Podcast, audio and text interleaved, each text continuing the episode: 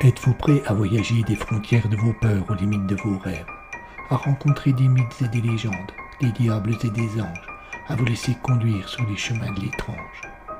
Arcanum Fabulas. Saison 6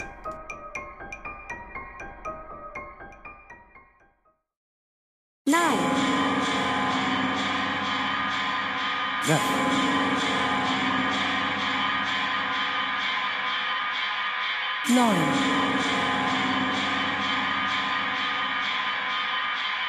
Geisha.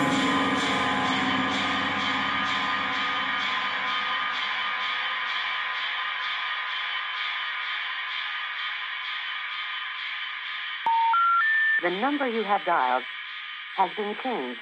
The new number is Nine, Neuf. nine, Geisha. Ne croyez pas ce que vous voyez. Il n'existe pas un univers, il n'existe pas une multitude d'univers. Il y a neuf mondes, neuf mondes parallèles. À moins d'aimer la folie, voyager entre eux peut s'avérer dangereux.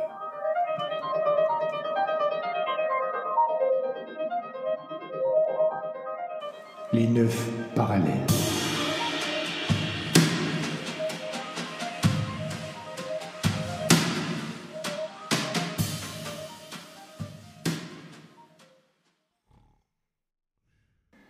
Épisode 12. Le voyage de l'étonnante, partie 4 sur 5.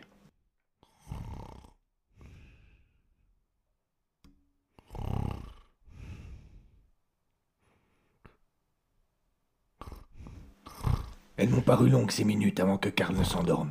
Il se retournait sans cesse soupirer. À l'inverse, les deux jumeaux que l'on avait envoyés roupiller aussi avaient plongé très rapidement. Au moins, ils ne risquaient pas de troubler nos plans. Et puis, la respiration du Bolche se calma, devint plus régulière. Je me suis penché vers lui, les yeux clos, le rythme lent et un léger ronflement. C'est à moi de jouer. Je n'ai pas dit un mot. J'ai juste fait un signe de tête à Erwan, qu'il m'a retourné pour me confirmer que nous étions tous les deux sur la même longueur d'onde. Je me suis approché de la trappe de la cale et je l'ai débloquée. En la soulevant, elle a fait un léger grincement. Immédiatement, je me suis immobilisé. J'ai regardé en arrière. Le capitaine semblait aussi inquiet que moi, mais aucun des trois n'a eu la moindre réaction. Soulagement. J'ai continué mon geste avec encore plus de délicatesse, et dès que l'ouverture fut assez grande, je me suis glissé à l'extérieur. Et me voilà à plat ventre à l'arrière du pont. Il faut que je fasse un état des lieux rapide. Je distingue toujours la lumière de l'engin qui éclaire le navire, même si je ne le vois pas directement. Il est caché par la timonerie, du moins en partie. Aux alentours immédiats, il n'y a aucune trace des silhouettes. Le temps est toujours calme. Étrangement calme. Et au loin, je distingue encore et toujours les traces de la tempête. Personne ne pourrait jamais croire notre histoire, à condition que nous parvenions à survivre, évidemment. Bien, assez philosophé. Je dois atteindre la timonerie avec le plus de discrétion possible. Je vais ramper jusqu'aux trois caisses là-bas en faisant le moins de bruit possible. Ensuite, il me restera moins d'un mètre pour atteindre la porte. Le pont me racle les genoux. Je retiens ma respiration. Encore un effort. Ça y est, les caisses m'offrent une certaine sécurité en me dissimulant d'éventuels observateurs qui se trouveraient à l'avant de l'étonnante. Je me redresse. Je suis debout le dos contre les trois caisses qui sont à peine plus hautes que moi. Je n'ose pas risquer un regard de peur de me faire repérer. Il faut pourtant que je me décide. Je ne vais pas me lancer à l'aveugle et je ne vais pas non plus passer le reste de la nuit ici. Allez, une grande respiration et je penche la tête. Rien entre la porte et ma cachette. Une seconde respiration et je me lance en priant intérieurement pour que la silhouette ait bien quitté la timonerie après notre fuite. Voilà, je suis juste à côté de la porte, le dos collé à la paroi. Je regarde derrière, rien. Et je regarde devant, ah, rien non plus. En tremblant, ma main se pose sur la poignée. Une grande aspiration et je la tourne. La porte s'ouvre. Tout est sombre à l'intérieur. Ouf. Je m'y glisse et je referme derrière moi. Il y a une clé sur la serrure. Je donne un tour. Cela m'assure un semblant de sécurité. Dans la timonerie, On y voit comme en plein jour. La lumière blanche de l'engin donne au lieu un côté un peu angoissant, mais au moins, je peux trouver ce que je suis venu chercher sans trop de difficulté. La corde est là, accrochée à un clou. Je la prends, je la glisse sur mon épaule. Je vais repartir lorsque, instinctivement, je jette un coup d'œil par la vitre. Oh, mon Dieu, qu'est-ce que... Il y a sur le pont cinq silhouettes lumineuses immobiles. Ce qui est troublant, c'est que leurs traits se sont affinés. Autant tout à l'heure elles avaient une forme grossière, autant maintenant elles ont des corps bien sculptés, et on distingue un visage sur leur face. Un visage anonyme et sans caractéristiques particulières, mais où la bouche, le nez et les yeux sont présents. Je demeure comme fasciné, hypnotisé. il faut que je reprenne mes esprits. Le capitaine m'attend. Je secoue la tête, je reviens à la réalité. Je me glisse vers la porte. Un dernier regard. Les quatre silhouettes n'ont pas bougé. Mais me voilà de nouveau sur le pont. Je cours vers la caisse et dès que j'y ai retrouvé mon abri, je regarde derrière moi. Aucun signe de vie. Simplement cette lumière blanche toujours présente. Je me remets à plat ventre et je rampe jusqu'à la trappe qui donne accès à la cale. Ouf, tout s'est passé sans bavure.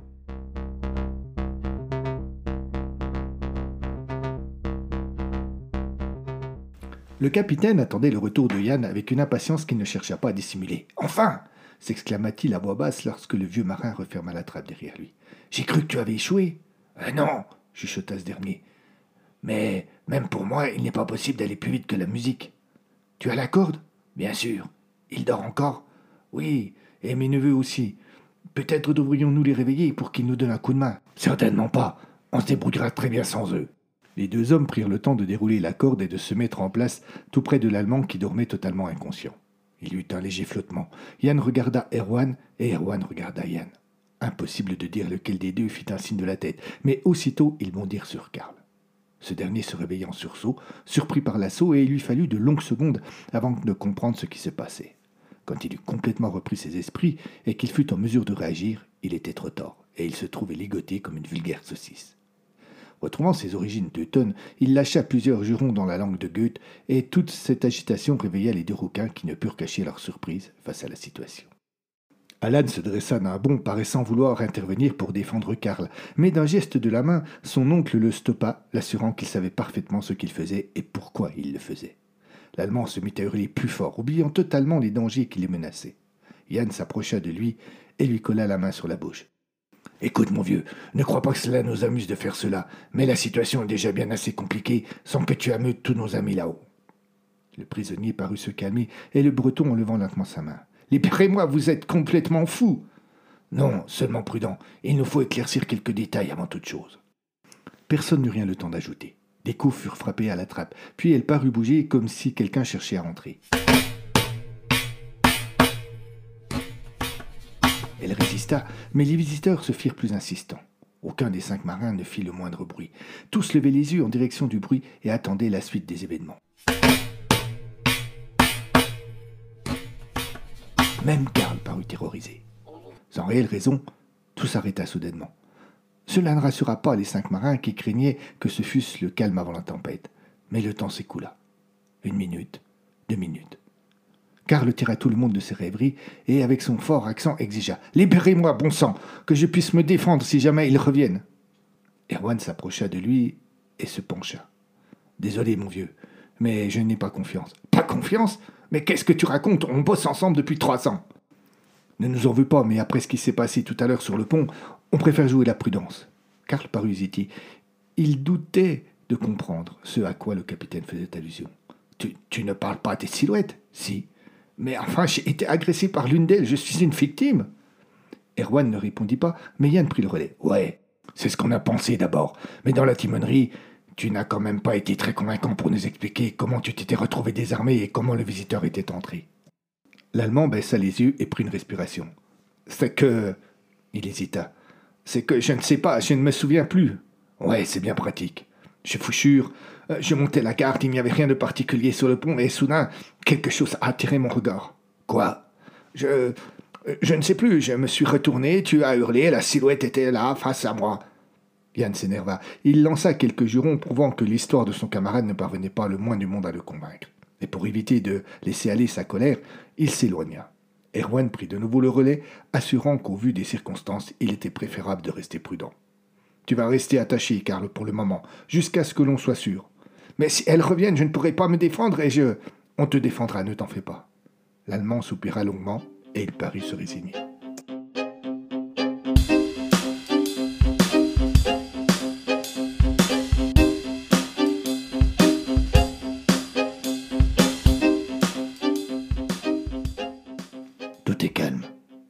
Étonnant, mais tout est calme.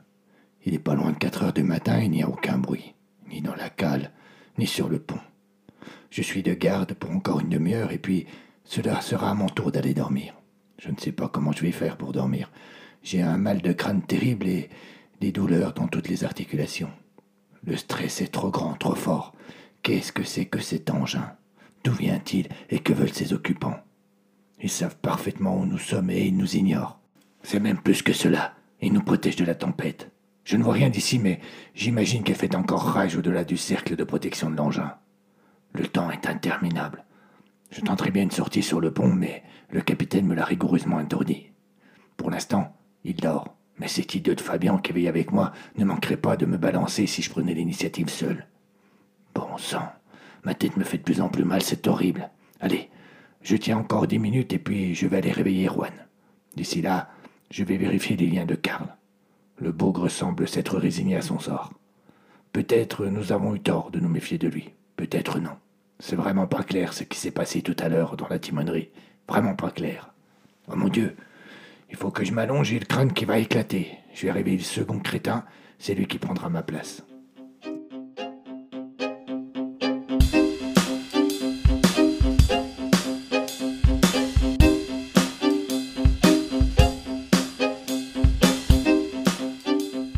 Faut que je tienne encore une heure avant de réveiller tonton, ça va être dur. En finissant sa phrase, Fabien ouvrit une bouche démesurément grande et bâilla avec une disgrâce sans nom. Entraîné dans le mouvement, son frère fit de même. Ne te plains pas, enchaîna-t-il. Pour moi, c'est pire, la nuit est finie. Ouais, mais cela fait presque trois heures que tu dors. Alan ne répondit rien, mais son regard se posa sur Karl qui était toujours ligoté dans un coin de la cale et qui, paradoxalement, dormait du sommeil du juste. Le jeune requin fit un signe de la tête en sa direction. C'est lui qui a le plus de chance finalement. Fabien sourit. En plus, je n'ai vraiment pas compris ce que tonton lui reproche. Ah, rien, juste que c'est bizarre la manière dont la silhouette s'est trouvée dans la timonerie alors qu'il était de garde. Et puis, comme il a quand même eu un contact rapproché avec l'une d'elles, euh, et alors, ça veut rien dire Je ne sais pas, moi, peut-être qu'elle lui a filé quelque chose. Filé quelque chose? Bah ouais, façon virus, quoi. C'est n'importe quoi. Peut-être. Tu ne préférerais pas que l'on se tape un carton plutôt que de philosopher? Ah, volontiers. Alan tira de la poche intérieure de sa veste un jeu de cartes, tandis que Fabian approchait une caisse en bois qui se transformait pour l'occasion en table basse.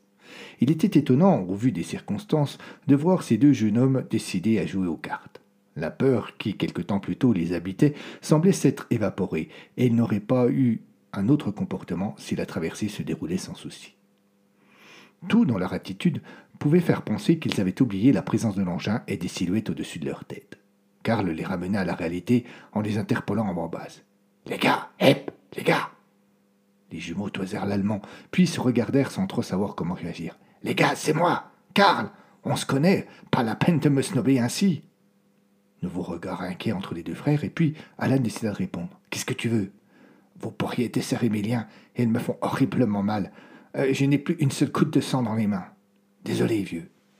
Il avait employé des termes avec une certaine condescendance et un petit ton qui laissait à penser qu'il cherchait juste à se donner de la prestance et à dissimuler l'inquiétude que lui procurait cette situation. Désolé, vieux, mais c'est le capitaine qui a décidé de t'attacher ainsi, et un bon marin ne va jamais à l'encontre de son capitaine. Enfin, Alan, tu me connais. On est amis, tu ne vas pas me laisser souffrir.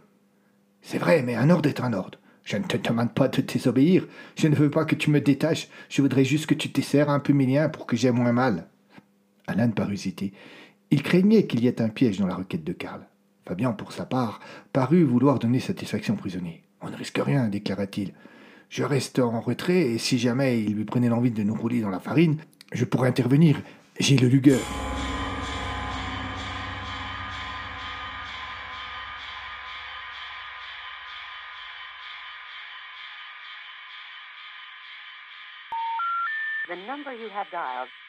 Has been changed. The new number is 9, 9, 9, Deja. les neuf parallèles. À suivre.